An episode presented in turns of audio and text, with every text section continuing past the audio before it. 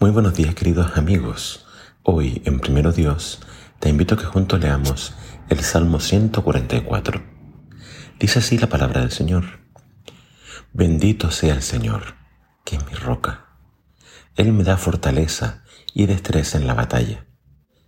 Él es mi amoroso aliado y mi fortaleza, mi torre de seguridad y mi libertador, mi escudo y mi refugio él es quien pone los pueblos a mis pies.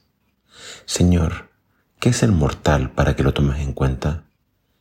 ¿Qué es el ser humano para que lo cuides? Porque el ser humano no es más que un soplo.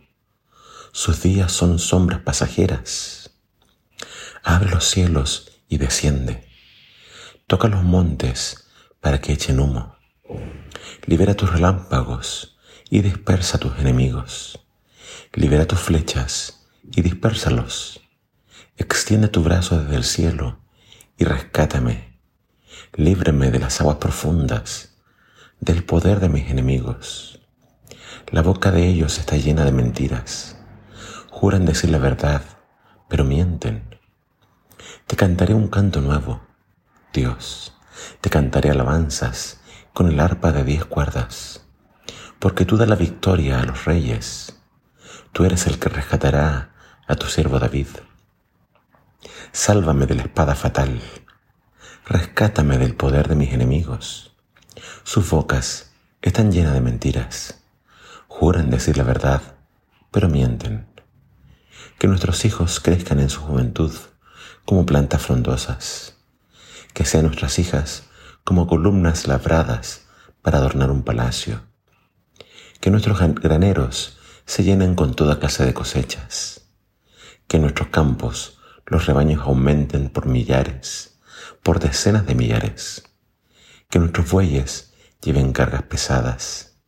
Que no haya grietas en los muros, ni tengamos que huir. Que no haya gritos de angustia en nuestras calles. Dichosos aquellos que tienen todo esto. Dichoso el pueblo cuyo Dios es el Señor. Este salmo también claramente es un salmo de David. Y acá él vemos que pide varias cosas importantes al Señor. Él habla, por ejemplo, de las batallas y cómo el Señor es quien le da fortaleza y destreza para salir a pelear. Pero David reconoce que él solamente ha sido victorioso porque Dios ha sido su aliado, Dios ha sido su fortaleza. Él es quien lo ha librado una y otra vez de sus enemigos. Y acá Él reconoce que si Él ha vencido a otros pueblos, es gracias al Señor.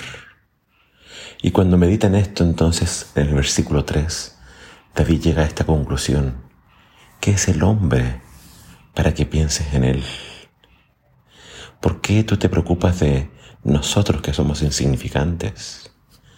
Los seres humanos vivimos tan poco somos criaturas que somos realmente pasajeras.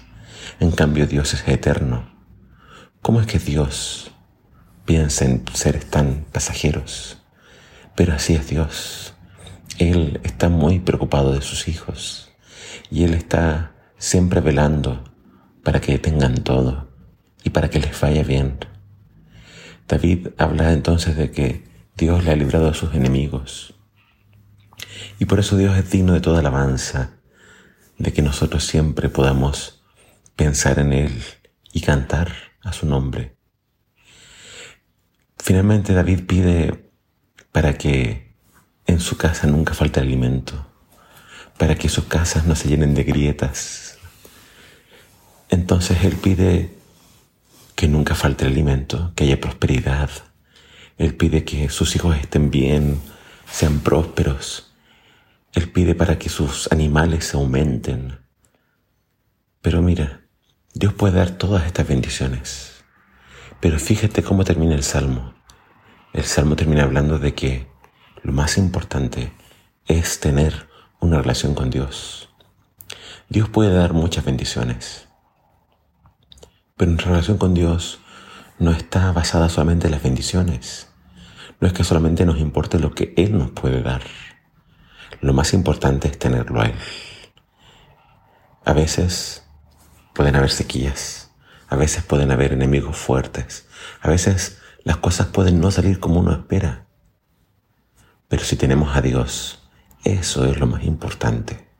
Dios nos puede dejar pasar por una prueba, pero Él nunca nos va a dejar de amar.